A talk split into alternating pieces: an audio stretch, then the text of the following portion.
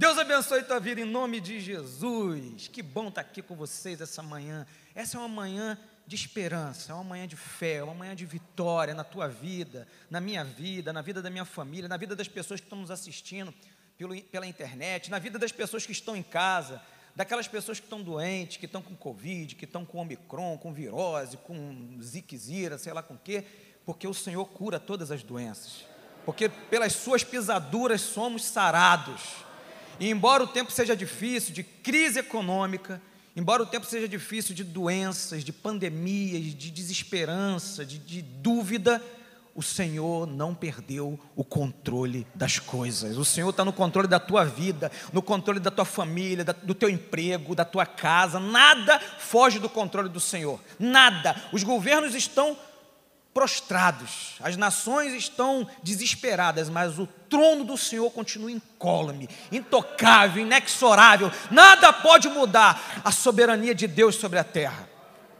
E nada vai parar a igreja também. Nada vai parar. Diocleciano não conseguiu parar a igreja. Herodes não conseguiu parar a igreja, Tito não conseguiu, o Coliseu não pode parar a igreja, a Covid-19 não vai parar a igreja do Senhor. Nós vamos continuar, nós vamos continuar marchando, lutando, ganhando almas para Jesus. Vai chegar mais gente. Quando essa pandemia passar de vez, essas portas vão se abrir, vai chegar gente aqui doida, desesperada, com síndrome de pânico, gente enferma, endemoniada, e essas pessoas terão que ser abraçadas. Eu vi aqui o pastor aí fazendo esse movimento de abraçar pessoas. Preparem-se para abraçar dezenas de casais, dezenas de pessoas que vão entrar por essas portas. Depois desse tempo de abstinência, desse tempo de depressão, as pessoas vão entrar por essas portas. E a gente vai precisar abraçá-las, a gente precisa curar essas pessoas, ministrar libertação na vida delas. Esse é um tempo de esperança, esse não é um tempo de dúvida nem de desespero, esse é um tempo de crer nas promessas de Deus para as nossas vidas, amém? Antes da gente ler uma palavra aqui, eu quero trazer boas notícias para vocês. Notícias boas. No meio de uma pandemia, Deus tem feito milagres. Eu vi aqui mais cedo, aqui na, na escola bíblica né, geral, né? O, o, o irmão estava falando sobre milagres de Deus, sobre cura, e Deus continua fazendo milagres nesse tempo. E eu tenho alguns milagres para contar para vocês.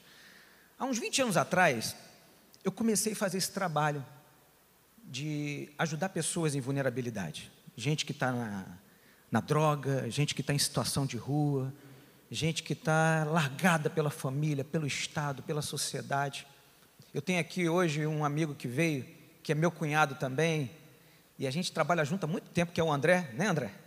Fica em pé, André, para o povo te ver. O André é muito meu amigo, a gente já se conhece há muitos anos. Eu não vou falar quanto tempo, senão vou revelar a minha idade e a dele. Ele andou na sua moto, pastoria? Ah, já lembro já. No dia que ele fez a minha mudança. Isso, no dia que pastor Ari fez. Rapaz, você, você não faz ideia. Eu sou um cara privilegiado. Pastor Ari fez a minha mudança. Ele dirigiu o caminhão. Ele pegou o caminhão e colocou. E pastor Ari com máquina de lavar nas costas. Tu lembra disso, sério? Lembra disso? Muito legal. Cara, você pode ter o pastor que você quiser, mas se você tem um pastor que faz a tua mudança, esse é um pastor de verdade, mano. Tá brincando, cara? Que isso, cara? Pode dar palma para Jesus. Isso é muito legal. Eu nunca mais esqueço disso, pastor. Que bom. Naquela época eu ainda tinha cabelo. Os cabelos do pastor ainda eram pretos. É, eu não sei, faz tempo já. É, faz três tempos já, não faz um tempo não.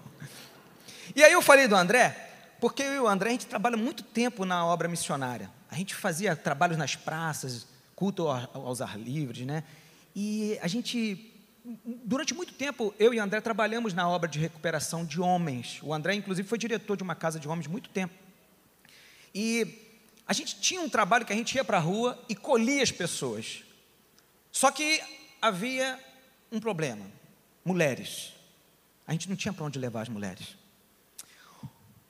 Um dia, eu estava com a Cíntia, a Cíntia não pôde vir, vir, hoje, ela é uma das monitoras da nossa casa, e a gente entrou na favela em Caxias chamada Lixão, mais conhecido como Parque Vila Nova.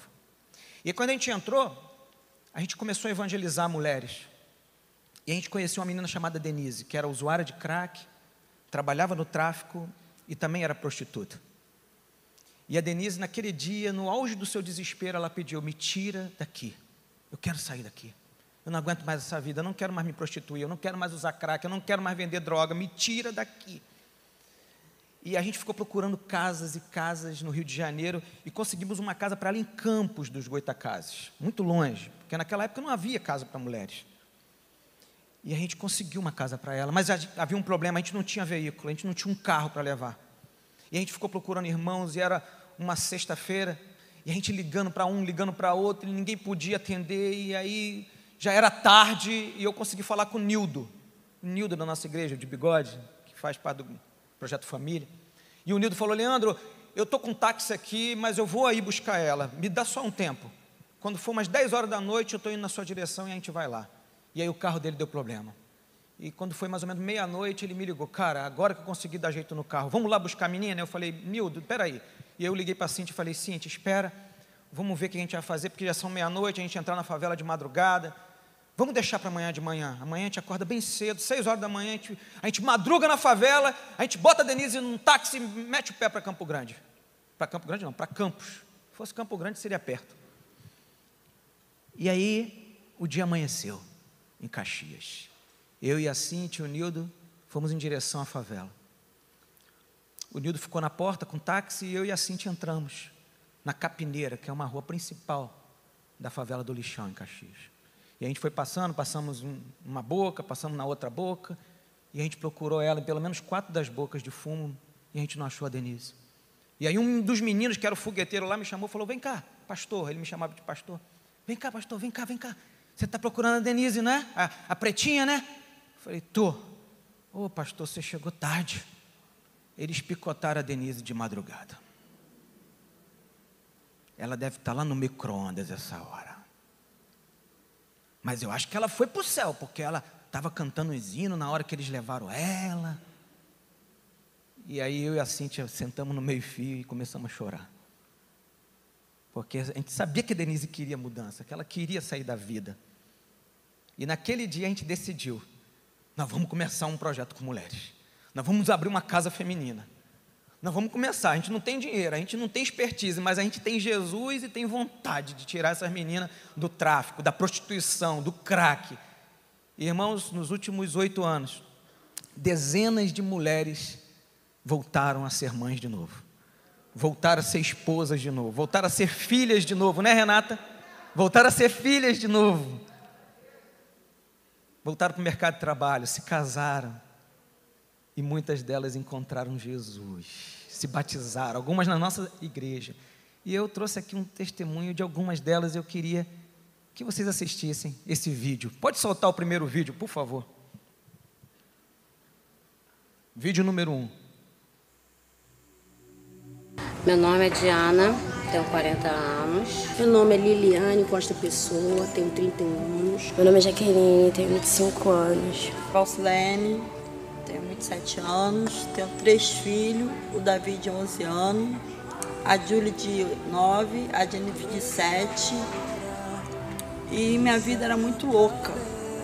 Já usei cocaína, zirê, pó, maconha, porque era casa de zirê. Já usei acetona, já bebi álcool com água e açúcar. Já tentei até o suicídio quatro vezes. Se, se eu não estivesse aqui, eu acho que eu já estava morta.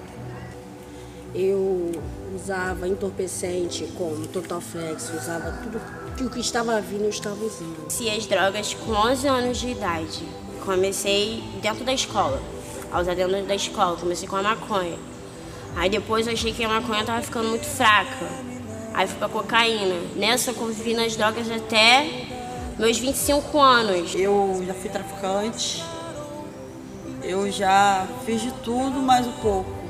Só não sou prostituir, mas o resto de tudo mais um pouco. Aqui eu tô tendo paz, tô sossego e usei droga há 24 anos. Porque já é um sentido para mim, para mim ser uma pessoa diferente lá fora, como voltar minha vida. Porque agora tem cinco meses que eu, tem cinco, seis meses que eu parei de usar. Mas eu tô gostando muito de ficar assim, sem usar, porque agora eu tenho uma família. Antigamente eu não tinha isso na minha vida. Não, tinha, não dava um abraço nos meus filhos, não dava um beijo, eu não era mãe, eu não era uma esposa. Agora, graças a Deus, eu sou uma mãe, sou uma esposa. Meu marido tem honra de andar do meu lado. E eu tô tendo muita paz, muito feliz, somos bem tratados, somos amigas, somos irmãs. Quando uma tá doente, você cuida com a outra, uma tá ajudando a outra, tudo aqui é dividido. Eu vou dar muito orgulho à minha família. E eu, como mãe solteira, sou mãe e pai. Eu vou cuidar dos meus filhos. Meu futuro é servir a Deus mais e mais, cada vez mais. E é até emocionante falar porque é duro, entendeu? Ser mãe e pai, mas eu sei que Deus é comigo, entendeu? E tem o apoio também do pai, que é o Demir, tem o apoio da Célia, tem o apoio do Leandro, tem o apoio de todo mundo aqui. Tem o apoio até de Deus. Aqui a gente tem carinho, afeto, tem tudo que a gente não teve numa família verdadeira. Hoje eu posso falar que eu sou feliz. Hoje tenho um plano para o meu futuro, casei, eu construí minha família.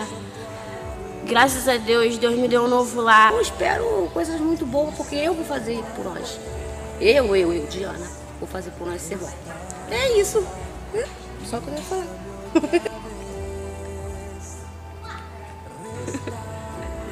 Obrigado, obrigado. Prepara as fotos da casa aí para mostrar. E aí a gente começou esse trabalho. Durante muito tempo, irmãos, a gente sustentou esse trabalho com música. Eu cheguei a vender quase um milhão de cópias de CD. Olha só que coisa, aquela, aquela doideira né, do pastor Ari de botar boné, da gente cantar na igreja, acabou dando certo. E aí, durante muito tempo, a gente vendeu muito CD. Aqui muita gente comprou CD em Campo Grande. Teve gente que comprou 50 CD, 100 CD, e a gente sustentou a obra. Só que chegou uma hora que a mídia física, ela não vendia mais. E aí a gente não tinha mais o que fazer. E aí a gente precisou procurar meios para sustentar esse projeto. Né? Parte dele a gente conseguiu portas através da política, através de recicláveis, através de doações, e Deus tem aberto portas. E eu estou muito feliz porque no meio de uma pandemia a gente começou uma nova porta. A casa agora está num lugar muito legal. Eu queria mostrar umas fotos da casa, porque quando a gente pegou lá a casa, ela estava muito jogada. Ela fica no centro de Caxias, ali, atrás do Rei do Bacalhau. Você tem a Washington Luiz atrás do Rei do Bacalhau. Inclusive, eu vim aqui hoje para convidar vocês, gente. Passa um dia lá com a gente. Reúne aí as mulheres da igreja de Campo Grande, as moças. Passa uma manhã com a gente lá. Um sábado, pastor. Eu já até falei com, com o Juninho sobre isso, não foi? para a gente marcar um sábado, vocês irem para lá. Se vocês tiverem atividades que vocês queiram desenvolver, estudos bíblicos, é, louvor, ou um dia da beleza, alguma coisa, quiser ensinar alguma coisa, é bem. Também, se, se quiser ir lá só para abraçar, só para beijar, só para poder ficar junto, sabe? É muito bom, as meninas ficam lá, a gente tem atividades na casa, mas quando chega gente de fora é muito legal. Então, passa uma manhã com a gente lá. As mulheres vão poder estar lá em atividades, fazendo um trabalho de de estética, estudo bíblico, e os homens, enquanto elas estiverem nessas atividades, lá atrás o mato está alto, você leva a tua enxada, leva tua foice, você vai capinar lá, vai ser benção, Deus vai te usar, a gente faz um angu lá baiano lá, você come, capina. Deixa eu mostrar umas fotos da casa aqui. Quando a gente chegou lá, como é que estava? Pode passando as fotos. Essa casa é muito grande, gente. Ela tem cinco quartos. Cinco quartos, não é isso? Sendo que Cinco quartos. Um, dois, três, quatro. É, ah, não, tem um quarto lá em cima, então são cinco. Sendo que três deles são com banheiro. Pode passar nas fotos. São com banheiro. Só que a gente chegou lá num desafio, irmãos. Que desafio? Pode passar as fotos, se quiser. Era um desafio muito grande porque a casa estava muito jogada e a gente precisava reformar a casa. Nós fizemos uma campanha na igreja de Caxias, pastor Davi abriu lá o espaço e a gente fez um, uma convocação e o povo doou tinta, doou fio, doou é, massa, doou interruptor, é, é, e aí a casa ficou bacana demais. Ainda falta algumas coisas ainda, mas assim, pode passar um pouquinho mais rápido. E eu queria que depois que passasse as fotos, mostrasse o vídeo de como a casa ficou agora, no dia da inauguração. Quem pregou no dia da inauguração foi o pastor Davi Silveira. Ele pregou uma mensagem de 30 segundos, não sei. Foi muito rápido. Quando eu cheguei, olhei, ele já tinha acabado de, de pregar. Muito legal. Coloca o vídeo aí do dia da inauguração. Pode soltar. Dia da inauguração da casa.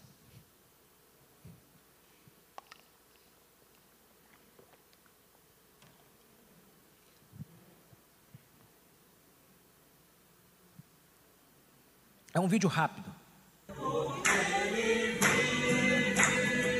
Olha como é que ela está bonita agora. Aquela sala que estava toda largada. Todo necessitado na face da terra, Jesus disse que é um pequenino irmãozinho dele, é uma pequenina irmãzinha dele.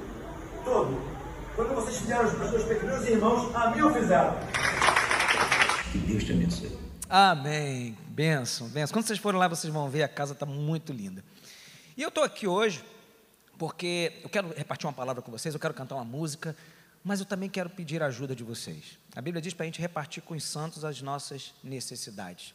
E existem algumas formas que você pode ajudar o projeto Coletando Vidas. Hoje o projeto Coletando Vidas trabalha com mulheres, recuperando meninas, meninas que vêm da violência doméstica, que vêm da prostituição, que vêm do vício de drogas, e a gente tem ajudado mulheres dessa forma. A gente também tem um projeto no Coletando Vidas que a gente apoia casas de recuperação, outras casas. Tudo que a gente recebe, todas as doações que vêm para a gente, a gente reserva, guarda para a gente, e aquilo que sobeja, que Deus sempre manda muito, a gente reparte com outras casas, sabe? De vez em quando chega muita doação. Esses dias recebemos duas mil caixas de leite, não foi, amor? E a gente reservou lá para a nossa casa e o restante a gente abençoou várias outras instituições. Então a gente tem abençoado também outras instituições. A gente faz um trabalho também de acolhimento de moradores de rua na cidade de Caxias. E a gente tem todos os dias tirado é, pessoas, né, todos os dias, de 5 a 10 pessoas, homens, mulheres, que a gente leva para nossa casa e leva para outros lugares também. Além disso, a gente faz um trabalho nas escolas, que é um trabalho de prevenção às drogas. E esse é um trabalho magnífico, para mim é o trabalho mais importante. O maior movimento de enfrentamento às drogas não é casa de recuperação. Casa de recuperação chega a quase a ser um mal necessário. Porque ninguém tem que ficar em casa de recuperação. As pessoas têm que ficar nas suas casas, com as suas famílias. Mas as casas de recuperação existem por causa do, do, do desespero das mães, dos maridos, das esposas. Mas o melhor projeto, o mais eficaz, o mais econômico é investir em crianças, em adolescentes, em jovens. Cada jovem, cada criança, cada adolescente que a gente faz o trabalho bem de prevenção, que a gente ensina a amar Jesus, que a gente abraça, que a gente agasalha, é menos um na Cracolândia, é menos um no crack, é menos um no tráfico, é menos um na prostituição. Se o governo entendesse isso, se a sociedade entendesse isso, a gente não estava passando pelo que a gente está passando hoje. Então, Coletando Vidas faz esse trabalho de reabilitação, mas também faz o trabalho de prevenção. E você pode ajudar o Coletando Vidas. Você pode ajudar indo lá, conhecendo o nosso projeto. Mas existem outras formas de ajudar e eu queria falar pelo menos de quatro formas que você pode nos ajudar. A primeira delas é com esse envelope verde aqui. Toda vez que você colaborar, toda vez que você doar, toda vez que você botar teu dinheiro aqui nesse envelope, você vai estar ajudando coletando vidas. A nossa igreja tem uma agência missionária chamada Associação Nacional Evangélica de Missões. Como vocês viram ali no quadro, se quiser colocar, pode colocar de novo. São várias instituições. A gente ajuda missionários no Haiti, a gente ajuda missionários na Bélgica, a gente ajuda índios na Amazônia e outras instituições metropolitanas que estão aqui na Baixada Fluminense, no Rio de Janeiro. Ah, nem tem sido benção, irmãos. E não é só essas instituições, não. Às vezes, um missionário está precisando lá isolado, né, pastor Ari? E aí ele liga desesperado para o pastor Paulo, liga para a igreja e a, e a nossa igreja tem ajudado. Então, toda vez que você colaborar, toda vez que você colocar teu dinheiro aqui, você vai estar investindo também no projeto Coletando Vidas. Amém? Qual é a outra forma de você nos ajudar? Eu trouxe esse livro aqui, eu sei que muita gente já comprou esse livro. Quem é que já comprou esse livro aqui? Não basta ser crente. Esse livro é uma benção, irmãos. Eu escrevi esse livro com meu coração. Eu fiquei pensando como seria escrever doutrinas básicas da palavra de Deus, coisas profundas sobre a Bíblia, para pessoas que são novos convertidos, para jovens, para gente que não conhece, que não está envolvido na igreja. E aí eu escrevi um livro que é bem humorado. É como minha música. A pessoa ri, ela dá gargalhada e apanha ao mesmo tempo. Existe forma melhor de que apanhar do, do que rindo? Olha só que coisa linda. Então, se você conhece um jovem, alguém que está caminhando com Jesus, leve esse livro, dê de presente. Ele custa apenas 12 reais.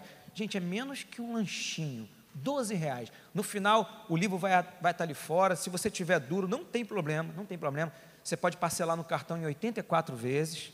Eu trouxe o missionário Cielo e, a, e trouxe também a pastora. É, como é que é? Como é, que é o nome da pastora? É, esqueci o nome da pastora. Hã? Como é que é? Minizinha, pastora Minizinha e missionário Cielo estão lá fora, te esperando, se você quiser comprar o livro. Ou então faz o Pix, passa um cheque. Se tiver duro também não tem problema. Pastor Rodrigo é rico, ele paga para você. Está tudo resolvido. Você não vai ficar sem levar o livro. E esse livro é uma benção, irmão, porque ele foi. A, a introdução dele foi escrita por ninguém mais, ninguém menos que o pastor Ari Yak. Olha só, cara. É muita honra, né? Fez minha mudança, ainda escreveu a introdução do meu livro. Isso é pastorzão, gente.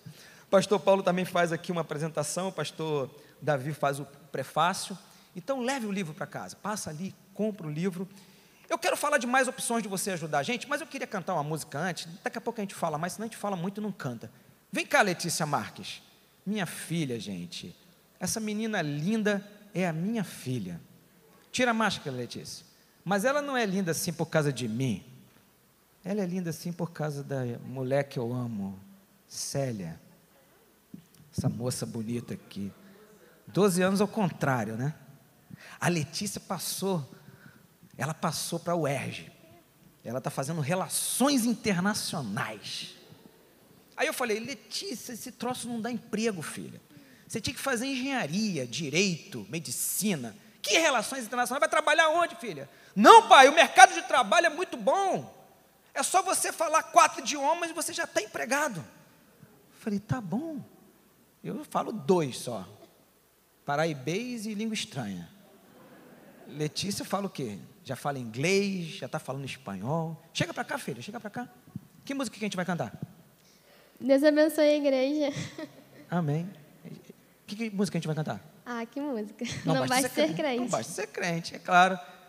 Tem como colocar a letra e soltar a música para a gente aí? Olha para o lado e pergunta para o seu irmão assim: que crente você é? Pergunta para ele. Que crente você é? É crente carroça? É crente chuchu?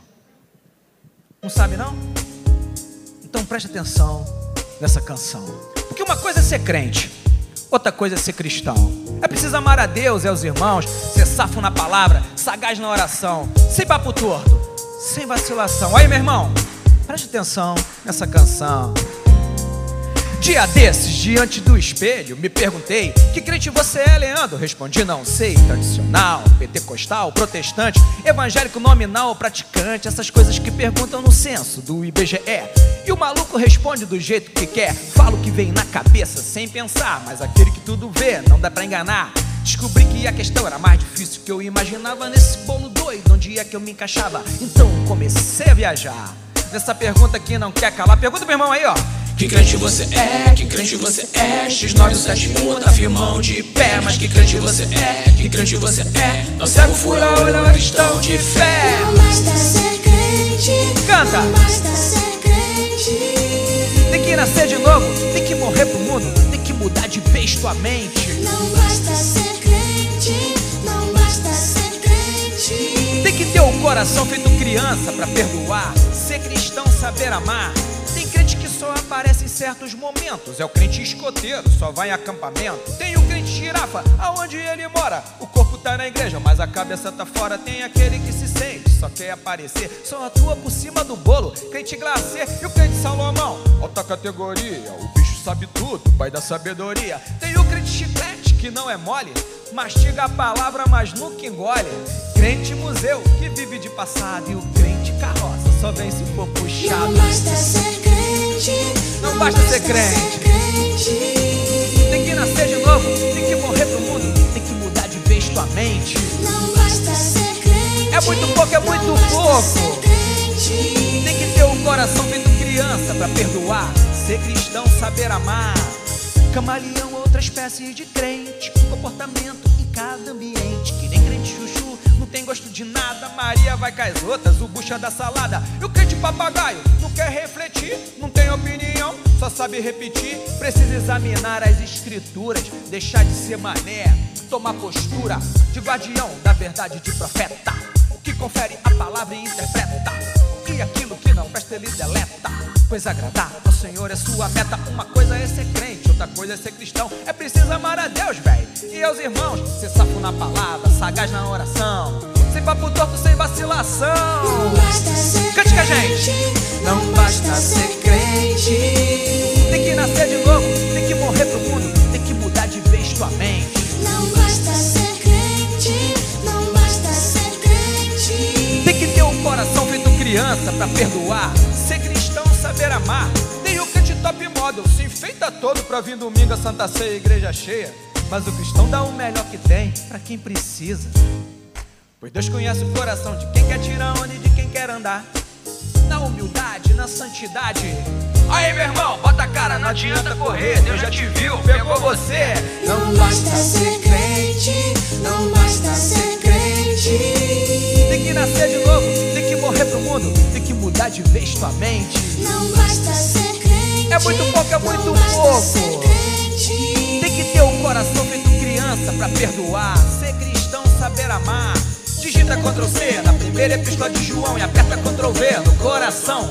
Depois Ctrl Z, cancela o passado. Cristão de verdade, deleta o pecado. Agora eu quero ver todo mundo cantando.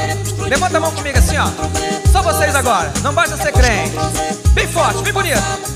O pecado. Não basta ser crente, não basta ser crente. Tem que nascer de novo, tem que morrer pro mundo, tem que mudar de vez tua mente. Não basta ser crente, não basta ser crente. Tem que ter um coração feito criança pra perdoar, ser cristão, saber amar. Digita Ctrl C na primeira epístola de João e aperta Ctrl V no coração. Depois Ctrl Z, cancela o passado. Cristão de verdade, deleta o pecado. Obrigado, Letícia. Deus abençoe. Eu vim muito bem acompanhado da Letícia Marques, minha esposa, minha, minha filha, da Célia Marques, minha esposa. Nós somos casados há 25 anos. Eu vim também com meu cunhado André, com a Fabiana, que também é irmã da Célia, e vim também com minhas três amigas hoje, né, que estão lá na casa com a gente, a Renata, Renata minha amiga. A mãe da Renata é membro da nossa igreja, Maranata de Nova Iguaçu. Não é isso, Renata? Vim também com a Aninha, minha amiga, e vim também com a mais nova aluna. Oh, meu Deus do céu, como é que eu vou ser pai de um- uma menina de 71 anos, meu Deus? Irmã Dalva, Deus abençoe, irmã Dalva. Em nome de Jesus, amém? Então, já falei para você que a primeira forma de você nos ajudar é através da ANEM, Associação Nacional Evangélica de Missões. A segunda forma é você comprando o nosso livro, vai estar ali fora. E o que, que eu fiz? A gente fez uma campanha, lá em Caxias, nós fizemos uma campanha da reforma da casa. Então, os irmãos doaram materiais de construção e a gente conseguiu reformar a casa. A casa está muito legal, falta algumas coisinhas. E a gente fez um chá de casa nova. O que é um chá de casa nova? Você que está acostumado, né, quando a pessoa vai casar, faz o chá de panela. Então, quando a gente veio da outra casa, muita coisa estava velhinha já, algumas coisas a gente precisa, e aí eu trouxe uma lista de coisas, essa lista vai estar ali fora. Na hora que você passar, você pode escolher na lista o que, que você quer dar. Tem de paliteiro até uma televisão smart de 80 polegadas. Aí você escolhe o que, que você quer dar, entendeu? Você está entendendo? Né? Aquilo que Deus colocar no teu coração e aquilo que você puder doar. Né? Agora, se você só pode dar o paliteiro, irmão, vai lá, dá o paliteiro, sabe? Coloca lá. Mas se você pode dar a televisão de 80 polegadas, não dê o paliteiro, dê a televisão. Brincando com vocês, mas de um a um milhão, o que Deus colocar no teu coração. Passa lá, tem saboneteira, tem garfo, tem prato, tem e tem coisas que você talvez tenha em casa, não está usando mais, está em bom estado, tá? Eu aprendi isso com o pastor Ari. Se não serve para você, não doe para ninguém. Porque o que a gente recebe, né, Célia? De roupa, meu Jesus. Ainda bem que aqui na Maranata de Campo Grande o pessoal é consciente. Mas tem umas coisas que a gente recebe, irmão, que só Jesus para ter misericórdia. Eu já recebi roupa suja, eu já recebi cueca rasgada, eu já recebi calcinha. Não pode falar, censura. Mas irmão, se não serve para você, não doe. Camisa sem botão, bota o botão, meu Deus. Calça sem frechicré. Como é que vai ser? Como é que o miserável vai andar sem frechicré, meu Deus? Então, se está lá na tua casa, está em bom estado. Às vezes, você, às vezes você vai passar ali na lista, você vai, vai ver lá, liquidificador. Ah, eu tenho um liquidificador lá em casa que eu comprei, sei lá, ia dar para a Nora, mas eu briguei com a Nora, não vou dar mais, vou dar para Coletando Vidas. Eu comprei uma geladeira ia dar para minha sogra, mas não, minha sogra não, minha sogra morreu de Covid, eu vou dar para Coletando Vidas. Olha como é que Deus abençoa. Um morre e o outro é abençoado. É coisa de Deus, gente. É assim. Então passa ali no final. E aí eu estava pensando numa coisa, Juninho, não sei se você pode me ajudar. A pessoa pode, é, na hora ali, ela vai ver um valor, eu coloquei um valor mais ou menos aproximado do site da loja americana, mas aí se você quiser dar o valor, ou se você quiser fazer um Pix. Ah, Leandro, eu quero comprar, eu quero comprar. Legal, você compra, e a gente podia marcar de entregar aqui na igreja para alguém, eu não sei, Juninho, é possível que isso seja, isso seja feito? E aí daqui umas duas ou três semanas eu volto aqui e busco. Eu posso marcar tipo dia 14, que vai ser o segundo domingo do mês de fevereiro, a gente... Pode ser, pastor? Pastor Ari, ah, Leandro, eu não tenho dinheiro agora, mas eu quero comprar. Eu quero comprar um jogo de facas. Traz para a igreja, deixa aqui, pastor Ari, o, o, o, diácono Juninho, e aí eu vou voltar aqui na igreja e pego de novo. Ou então, se você tem alguma coisa na sua casa, lençol, coisas que você vai ver na lista lá que você pode abençoar. Amém? Amém? Glória a Deus. Eu tenho mais duas coisas para falar e eu quero ler uma palavra com vocês. É, uma outra forma que você pode nos abençoar é sendo mantenedor do projeto Coletando Vidas. Tem como colocar aqui? E aí, todo mês, você pode, a partir de 10 reais, ser um missionário mantenedor. Com 10 reais por mês, você nos ajuda. Eu até coloquei ali, o que, que se faz com 10 reais? Ali, ó. Com 10 reais por mês, você ajuda a dar um café da manhã e um almoço para uma menina por um dia. Então, se você todo mês doar 10 reais para Coletando Vidas, a gente vai garantir que um dia uma das meninas vai ter café da manhã e almoço. Ah, Leandro, eu, quero dar mais, eu quero dar 20. Tudo bem, está ali, dá 50, 100. Não importa. Você vai procurar a gente ali no final, vai deixar lá seu contato, a gente vai entrar em contato com você e você pode nos ajudar dessa forma. Você pode nos ajudar hoje comprando o livro, participando da, do chá de Casa Nova, mas também pode ser um mantenedor mensal, fazer um voto. No ano de 2022, eu vou me comprometer de todos os meses, no dia que for mais adequado para você, fazer uma doação, seja de 10, de 20, daquilo que você puder e quiser, que Deus colocar no seu coração. Em retorno a isso, todos os meses você vai receber um relatório dizendo para onde está indo o dinheiro, como o dinheiro está sendo investido, naquilo que a gente está gastando, como está sendo gasto na casa. E aí você vai receber um relatório e a porta da casa fica aberta para você ir lá e ver ao vivo e a cores de como os recursos estão sendo gastos. Amém? Em último lugar, para fechar com chave de ouro, pode colocar. É a forma mais legal, mais econômica, mais barata de você ajudar o Coletando Vidas. Quem é que está fazendo parte da campanha das tampinhas aí? Gente, essa campanha da tampinha está bombando. Já estamos nas 14 igrejas maranatas do Rio de Janeiro. Já estamos em 20 igrejas da Devex, igrejas Caras de Leão, são mais de 50 igrejas participando desse projeto. Pode ser tampa de garrafa, pode ser tampa de amaciante, pode ser tampa de Nutella, pode ser tampa de arisco, não importa. Se for tampa plástica, meu irmão, não joga fora mais em nome de Jesus. Pega. Aqui, ó, Coca-Cola. Eu, se eu fosse você, não tomava Coca-Cola, que Coca-Cola faz bem para o ralo da pia, para desentupir o ralo da pia. Imagina o que, que faz no teu estômago. Mas se você quer ser desobediente, quer tomar assim mesmo, toma, mas traz a tampinha para a igreja. E aqui ela vai ser reciclada. Porque é o que eu digo sempre: se uma tampa dessa não precisa ser jogada fora, se ela pode ser reaproveitada, reciclada e se tornar útil para a sociedade de novo, por que uma menina usuária de cocaína tem que ser jogada no lixo? Assim como empresas reciclam tampas plásticas, o Senhor tem reciclado vidas, o Senhor tem regenerado pessoas, pessoas vão ser recicladas e reaproveitadas para o Senhor, voltar para o mercado de trabalho, voltar para a família, conhecer Jesus, ser liberta do diabo, do pecado, do inferno, da morte. É a reciclagem do céu, irmãos. Então, num tempo tão difícil, a gente está usando coisas que as pessoas jogam fora para poder reciclar e tornar de novo uma coisa boa. A partir dessa semana, a gente começou esse projeto lá na Praça Seca, com o pastor Rômulo, e a gente vai passar para outras igrejas também. A gente também está recebendo óleo usado, aquele óleo que você frita batata frita, carne de porco, peixe frito, você não joga mais fora.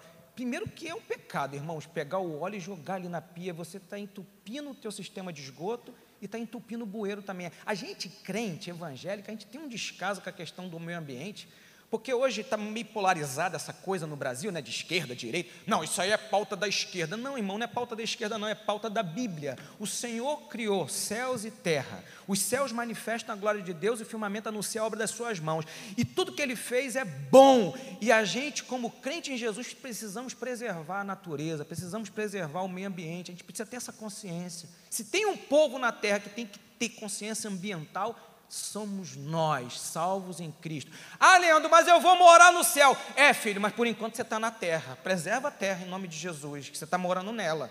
Quando você for para o céu, é outros 500. Entendeu? Então a gente precisa.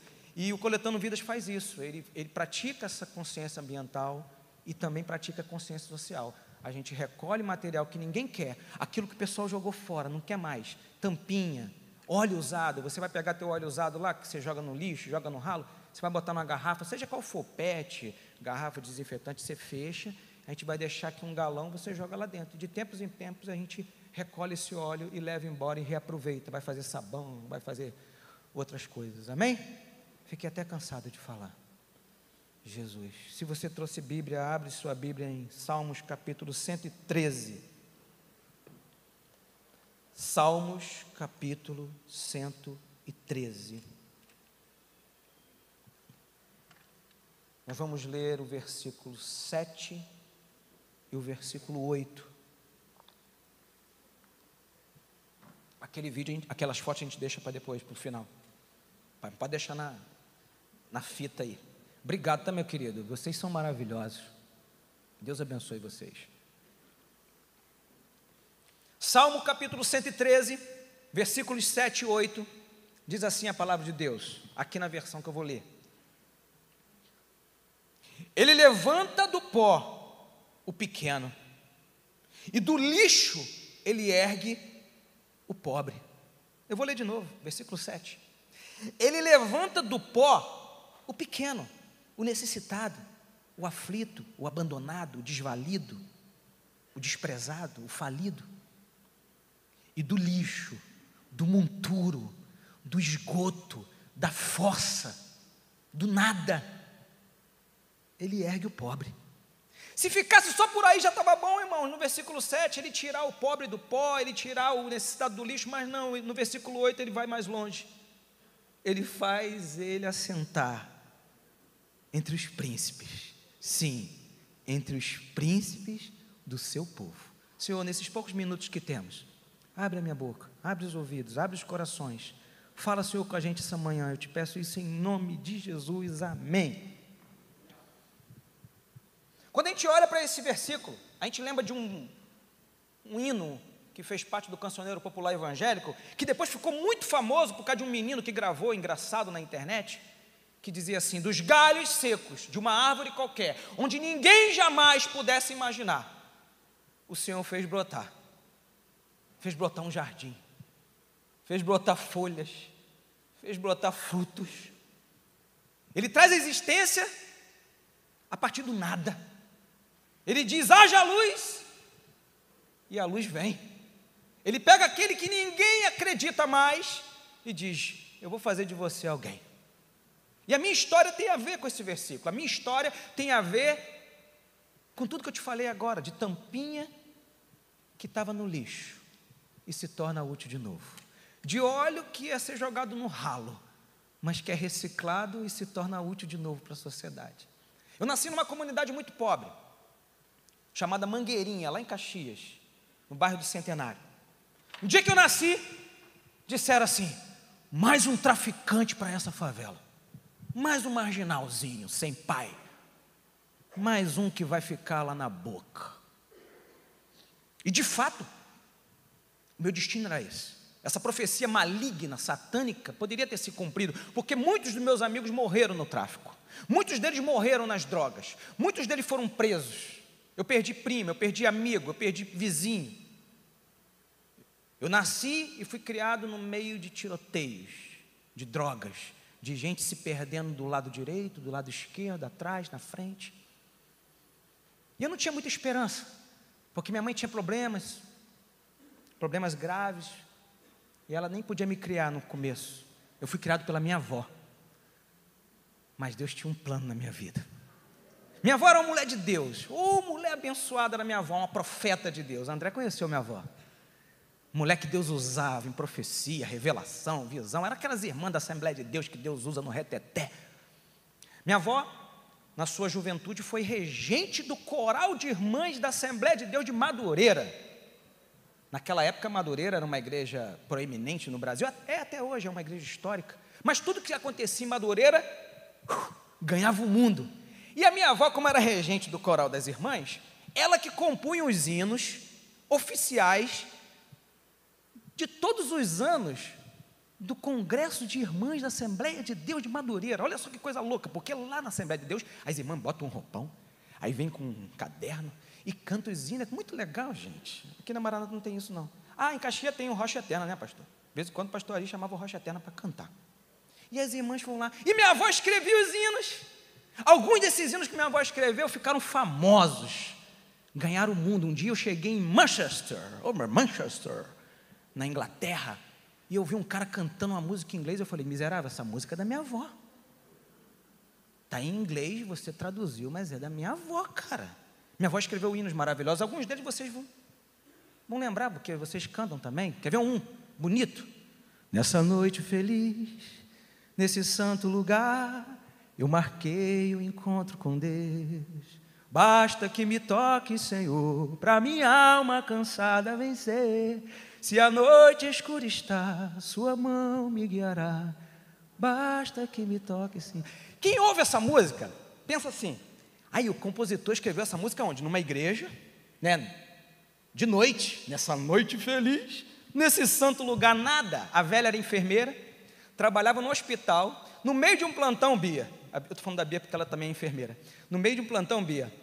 Ela entra dentro do almoxerifado sujo, fedorento, ela toda suada, toda melecada, ela ajoelha no meio daquele lixo, no meio daquele material, daqueles insumos, e ela clama: nessa noite feliz, nesse santo lugar, eu marquei um encontro com Deus.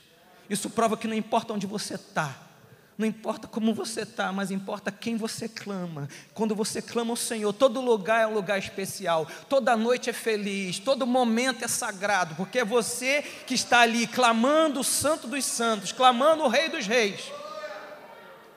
Minha avó fez outras músicas também bacana. Quer ver uma só? Uma coisa estou sentindo aqui agora que Deus está. Até machinho de carnaval, né? E desse lugar, uma coisa. Quer ver uma outra? Agora, agora, agora, eu preciso de Jesus aqui. O carnaval está chegando. Tem outras canções que eu não vou lembrar? A véia morreu pobre, gente.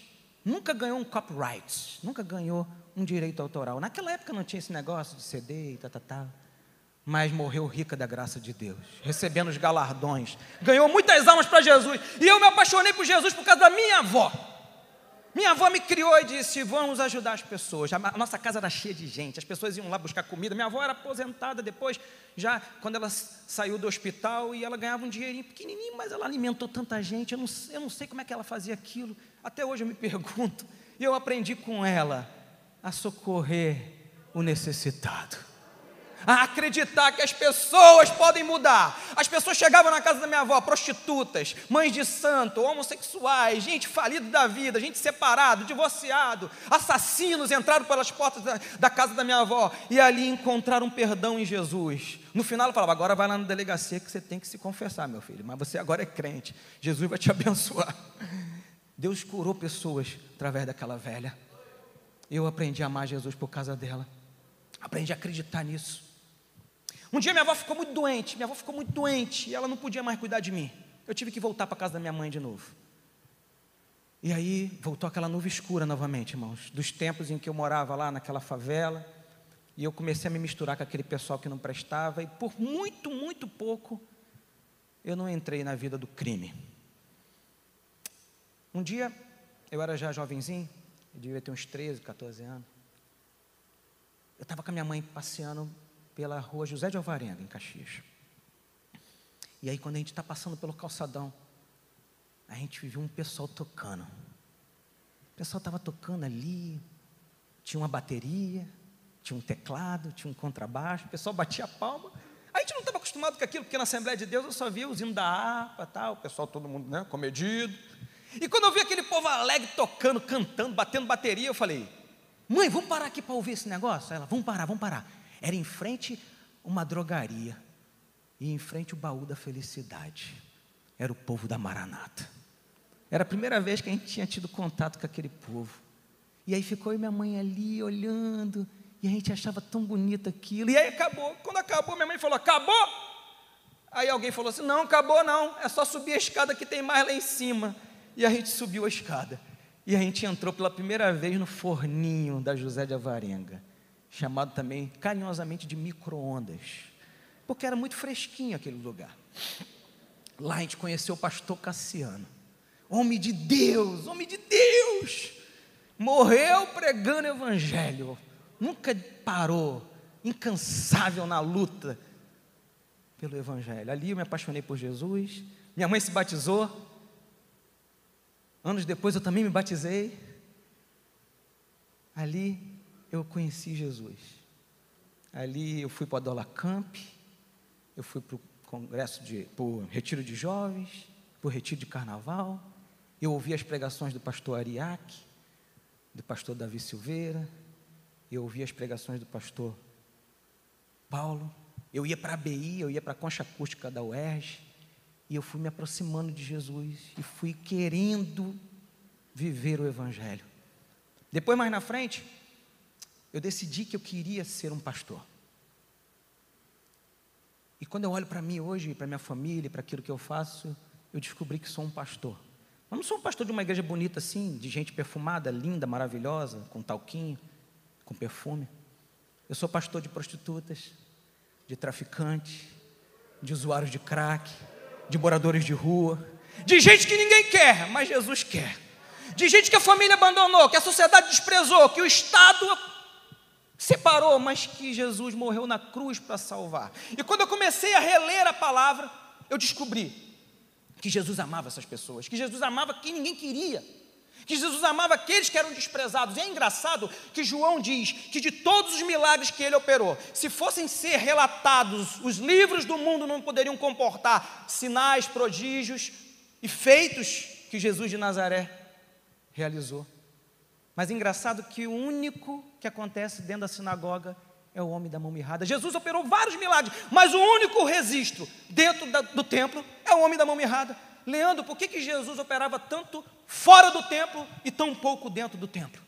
Será que é porque a mulher do fluxo de sangue, aquela imunda, jamais teria o direito nem de passar na porta do templo?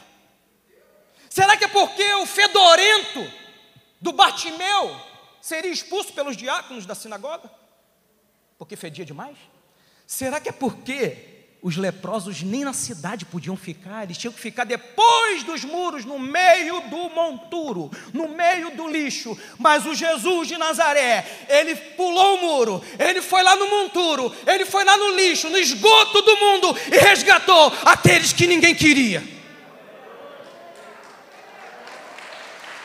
Eu aprendi com a minha avó, eu aprendi com Jesus de Nazaré, que Jesus quer aqueles que ninguém quer. Será que é por isso que a primeira pessoa que viu ele ressurreto não foi um discípulo? Ó, oh, Jesus ressurgiu da morte. Vou me apresentar quem? Vou me apresentar, se fosse hoje, eu vou me apresentar quem? Vou me apresentar ao pastor. Vou me apresentar ao Hernando Dia Lopes. Não, vou me apresentar ao Silas Malafaia. Vou. Não, não, não, não, não. Vou me apresentar ao chefe da sinagoga. Me apresentar um cantor gospel. Vou me apresentar. Não! Eu ressuscitei. Eu voltei. Quem é a primeira pessoa que vai saber da notícia? A prostituta convertida. A prostituta convertida ficou sabendo primeiro que Jesus retornou dos mortos. E sabe quem inaugurou a Era da Graça? Não foi uma celebridade gospel de Jerusalém.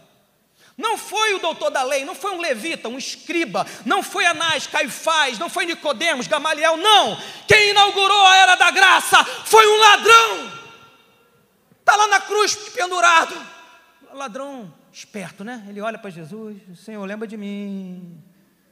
Se fosse hoje, nos dias de hoje, Jesus olharia para ele e diria: Bandido bom é bandido morto, vai para o inferno, você é ladrão. Mas Jesus olha para ele e fala: Bandido bom é bandido convertido, meu filho. Hoje mesmo estarás comigo no paraíso. E aí eu fui aprendendo a amar Jesus, a socorrer pessoas. Fiz o seminário, IBM, terminei o seminário e falei: agora eu vou ser professor do seminário, da escola bíblica, agora eu sou o cara. E Jesus me levou para a praça, para pregar. Aí eu fui fazer bacharel em teologia. Quando eu terminei, eu achava mesmo que eu ia trabalhar, sabe, dando aula de escatologia, de soteriologia, de hermenêutica. E aí um dia o pastor Sérgio Fraga me liga: Leandro, preciso de você. Eu falei: o que, que foi? Eu vou pregar em Nova Iguaçu hoje. Vai lá para a praça fazer o ar livre. Eu falei: cara, mas eu não sei fazer. Sabe sim, pega a guitarra, toca, canta. No final faz apelo. Se alguém quiser aceitar Jesus, tu faz a oração de confissão. Se tiver alguém doente, você ora, cura. E se tiver endemoniado, tu expulsa o demônio. Só isso, pastor? É, só isso, tá bom. Eu fui para a praça, cheguei na praça com a guitarra, comecei a tocar. Aí alguém pediu oração, eu orei. O demoniado ficou, eu orei. E no final fiz o apelo, não é que uma galera aceitou Jesus? Só que tinha uma galera meio doida ali no meio, ah, meio doida. Eu falei, isso é demônio, sai capeta! E o capeta não saía. E eu falei, não me ensinaram isso no seminário, o que, é que eu faço? Sai diabo! E o diabo não ia embora. Eu falei, deve ser cachaça, vem cá meu filho. Não é cachaça também, Jesus, e agora? E aí foi a primeira vez que eu vi gente com síndrome de abstinência de crack. O crack já estava em São Paulo, tinha acabado de chegar no Rio de Janeiro. Eu falei, eu vou trabalhar com esse povo, eu vou ser pastor desse povo de crack. E eu comecei a trabalhar com aquele povo, e Deus foi me dando, sabe, ferramentas. Eu, e começou o rap, irmãos. Um dia eu estava na favela lá, eu cantando o hino da harpa, tocando lá guitarra, e o traficante olhou para mim e falou: Qual é, pastor? Essa música é música de enterro, pastor. Eu falei, que isso, amigo? É, quando os pastores vêm aqui enterrar os bandidos aqui no funeral, canta essa música aí. Canta outra música aí, pastor. Não canta, não, vai azarar a boca aí, pastor, pelo amor de Deus. Desculpa aí, amigo, vamos cantar outra aqui. Aí eu vi, eu, vi, eu vi, uma caixa de som tocando assim, os meninos dançando um rap. Eu falei, baterista, toca aquela música lá. Toca aquela música, toca aquela música, vai. E eu comecei a rimar, rimar, e eu não parei nunca mais, irmãos, de rimar.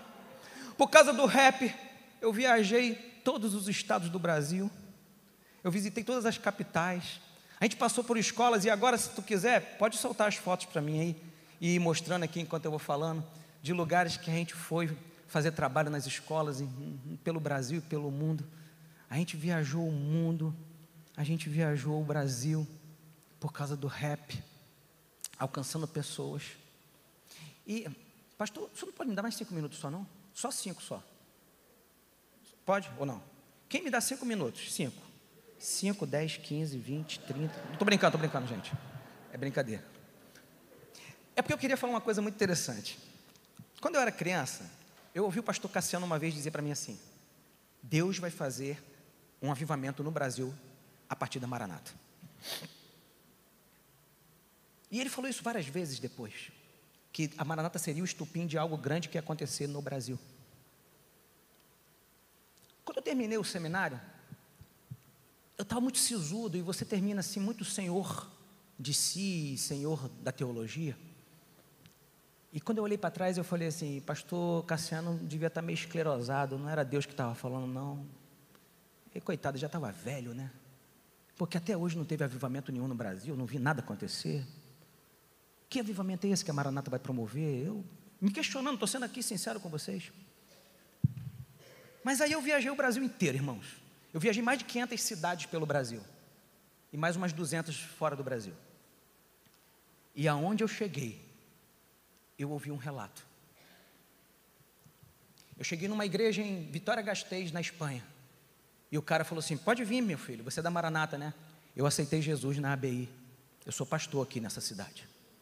Eu entrei numa tribo indígena dentro do Oiapoque, divisa com a Guiana Francesa. E tinha um pastor lá de índios que disse: Pode vir, você é da Maranata, né? Eu aceitei Jesus na concha acústica da UERJ. Eu conheci pelo menos, sem exagero, pelo menos 300 pastores que aceitaram Jesus em uma das igrejas da Maranata, que foram membros da nossa igreja, que, que se batizaram na nossa igreja, que ouviram a palavra, que foram impactados e que hoje estão espalhados pelo Brasil e pelo mundo. O pastor Cassiano estava certo, não foi da maneira que eu queria, não foi da maneira que eu entendia, mas da maneira que Deus queria fazer. E se formos fazer uma análise histórica de tudo, quem participou aqui do nosso, nosso seminário, do nosso congresso, sabe o que eu estou falando. Nós fomos a primeira igreja a bater palma, a primeira igreja a botar reto projetor. O grande pregador do Brasil hoje, que é o Silas Malafaia, era baterista na ABI. Homens como Silmar Coelho, Marco Gregório, Pastor Sidaco e outros proeminentes que pregam pelo país, começaram a pregar na Maranata. A nossa igreja foi celeiro de pregadores, de evangelistas, continuará sendo. Meninos e meninas sairão dessa igreja e irão se espalhar pelo mundo, pregando o Evangelho, indo pelas nações. O pastor Cassiano estava certo, Deus fez sim um grande movimento nesse país a partir da igreja Maranata. Eu pude ver isso. Um dia eu casei, um dia eu tive filhos, eu tenho a Letícia, que é minha filha, o André, e hoje a gente faz esse trabalho maravilhoso. Mas deixa eu falar uma coisa para você, eu quero terminar com essa fala. Cadê o cara da guitarra? Eu quero terminar com essa fala.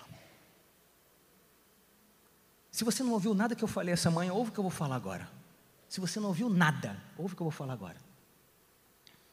Não existe nada nesse mundo que Deus não possa mudar. Não existe impossível que Ele não possa fazer. Eu não tinha esperança. O meu destino era o tráfico, era a marginalidade.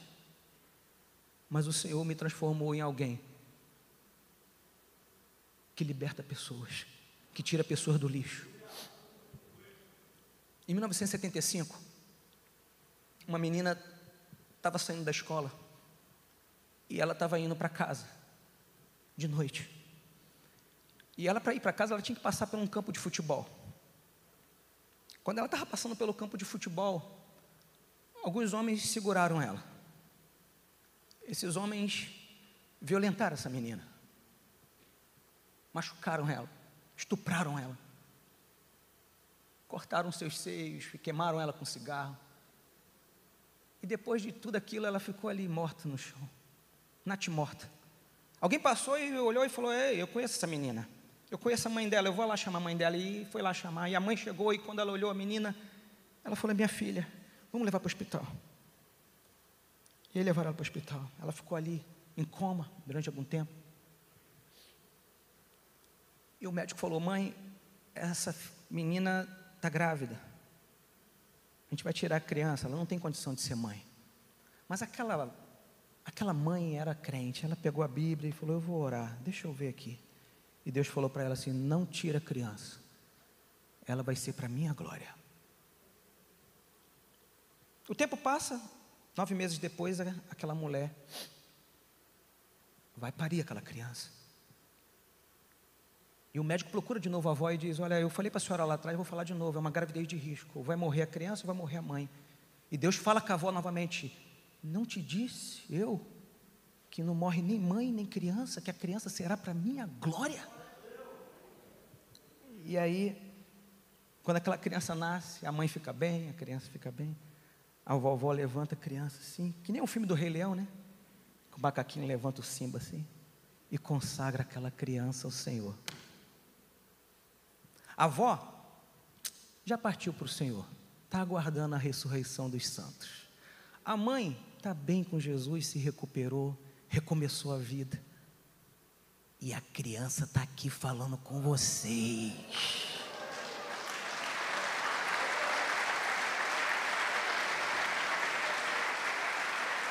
Eu não tive um pai terreno, mas o Pai do céu nunca me abandonou. Eu não sei o que você está passando hoje. Eu não sei, Dalva, o que você passou, Dalva. Mas o Senhor Jesus quer te abraçar essa manhã, Dalva. Tudo que te fizeram de mal, o Senhor vai transformar em bênção. A maldição se transforma em bênção. O lixo se transforma em coisa boa. O estrupo vira vida. A morte vira vida. No reino de Deus não tem lata do lixo. Vamos ficar de pé em nome de Jesus. O Senhor transforma tudo. Ele traz à existência aquilo que não é. Ele faz nascer do lixão. Do lixão. Ele faz nascer coisa boa. Eu não sei o que você passou, minha filha. Eu não sei se você foi abusada. Eu não sei se você foi violentada. Eu não sei se você foi abandonado pela pessoa que te amava. Mas essa manhã, o Senhor diz para você isso aqui, quer ver? Ó? Tá chorando porque se você tem um Deus que cuida de você, oh, e jamais te esqueceu. Ele sabe de tudo que você tá passando e mandou lhe dizer que ele tá cuidando. Lembra de onde você veio e aonde você chegou. Lembra de todos os livramentos que você já passou. Nem era para você estar tá aqui, Aninha, mas Deus falou assim: essa aí vou levantar. E onde colocar suas mãos eu vou abençoar. Canta comigo assim, ó. Vamos lá, não chore. Não chore. Quem cuida de você não dorme. Levanta. Levanta tem muita gente que te ama. Deus mandou lhe dizer que vai acontecer. Cadê o pessoal do louvor para cantar comigo? Deus mandou te falar que tudo vai passar. Não chore, não chores. Quem cuida de você não dorme. Levanta tem muita gente que te ama. Deus mandou lhe dizer que vai acontecer. Deus mandou lhe falar que tudo vai passar. Canta assim comigo só. Tá chorando porque se você tem um Deus que cuida de você, oh, e jamais te esqueceu. Ele sabe de tudo que você tá passando e mandou lhe dizer que ele tá cuidando. Lembra de todos os livramentos que você já passou. Lembra da onde você veio. Lembra da onde você veio e da onde você chegou. Nem era para você estar tá aqui, mas Deus falou assim: Renata, essa aí vou levantar. E onde colocar sua mão? E onde colocar sua mão eu vou abençoar. Cante mais uma vez comigo assim, ó. Não chores, quem cuida de você não dorme. Levanta, tem muita gente que te ama. Deus mandou lhe dizer que vai acontecer. Deus mandou te falar que tudo vai passar. Não chore, não chores. Quem cuida de você não dorme. Levanta, tem muita gente que te ama. Deus mandou lhe dizer que vai acontecer. Deus mandou te falar que tudo vai cantar a basura e anda lá. Aleluia. Passar. Você pode aplaudir o Senhor. Fica aqui, Leandro. De uma maneira muito especial, Deus falou conosco esta manhã. E quem sabe você é uma dessas pessoas, alvos de Deus. E você gostaria que nós orássemos para que Deus abençoasse a sua vida. Pegue as suas coisas, vem para cá, nós vamos terminar o culto. Você quer vir aqui à frente, nós vamos orar pela sua vida e vamos pedir a bênção, a misericórdia do Senhor mais uma vez sobre as nossas vidas. Você gostaria? Venha. Venha você com seu marido, venha você com seus filhos, venha você que precisa de Deus, que foi tocado pelo Espírito Santo. Parece que esse microfone. Vem para cá, em nome de Jesus. Vem para cá, nós vamos falar com Deus. Aleluia. Você está precisando, você foi alvo de Deus esta manhã, da palavra do Senhor. Sai do seu lugar, venha para cá. Você quer receber a bênção de Deus? Amém? Tem, Deus falou com você, você foi alvo de Deus esta manhã, sente que Deus esta manhã pode abençoar a sua vida dentro da sua área, na sua casa, amém? Aleluia, vem para cá em nome de Jesus, nós vamos orar por você. Você vai fazer essa oração, Leandro, em nome de Jesus. Em nome de Jesus, eu queria chamar os diáconos para estar aqui no entorno dessas pessoas. Nós vamos orar por todos esses irmãos, diáconos, diaconisas, para ficarem aqui no entorno desses irmãos. Chegue um pouquinho mais para frente, você que veio aqui, para que as pessoas não, não, não, não, não entrem nos corredores. Venha mais um pouquinho mais para frente, em nome de Jesus.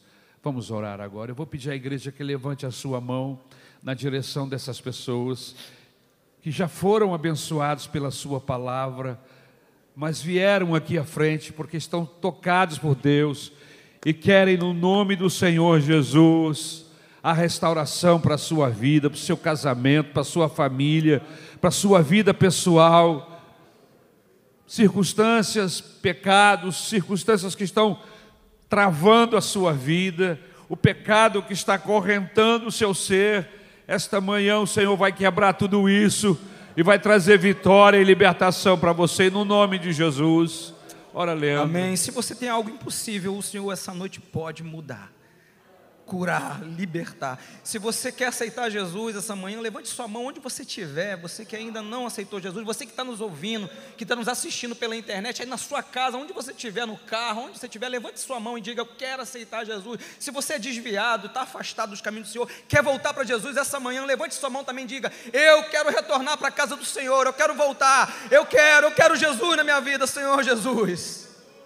Essa manhã, Senhor, estamos gratos gratos porque no meio, Senhor, de uma pandemia, no meio do desespero de uma nação, de um planeta, nós estamos aqui congregados, reunidos em Teu nome, Senhor. Tu não desistiu da gente, Senhor. Tu continua sendo o mesmo, Senhor, o mesmo. Tu és o mesmo ontem, hoje e será eternamente. Aqui estão os teus filhos, aqui estão tuas filhas, alguns deles, Senhor, Senhor, com dúvidas, alguns deles, Senhor, desesperados, alguns deles com dores alguns deles, Senhor, com pessoas em casa enfermas, com pessoas que estão, Senhor, no poço, Senhor, precisando ser libertos, Senhor. Derrama da tua graça, do teu poder, da tua misericórdia, do teu perdão. Vem com tua mão forte nessa manhã, meu Deus. Tu és o Deus da providência, Tu és o Deus do impossível. Vem essa manhã, meu Deus, nos socorrer. Vem nos socorrer, Senhor. Segura, Senhor, na mão do teu filho, na mão da tua filha essa manhã. Abraça a tua filha que se sente rejeitada. O teu filho que está desesperado por questões financeiras, por questões de saúde, Senhor. Só tu, Senhor, só tu tem palavra de vida eterna. Tu és a saída, Senhor. Tu és a nossa esperança. Não temos a quem recorrer senão a ti, Jesus. Oh Espírito Santo, vem sobre nós, derrama da tua graça derrama dos teus dons espirituais, restaura aquele que estava afastado, aquele que estava frio, aquele que estava morno, Senhor, aquele que hoje, Senhor, levantou a mão e quer te receber como Senhor e Salvador, esse que está assistindo, o teu filho, a tua filha que está assistindo na internet, no Facebook, no YouTube, no Instagram, seja onde esse culto chegar, a hora que chegar, visita, Senhor, visita pela tua graça, eu te peço isso, em nome de Jesus, amém, amém.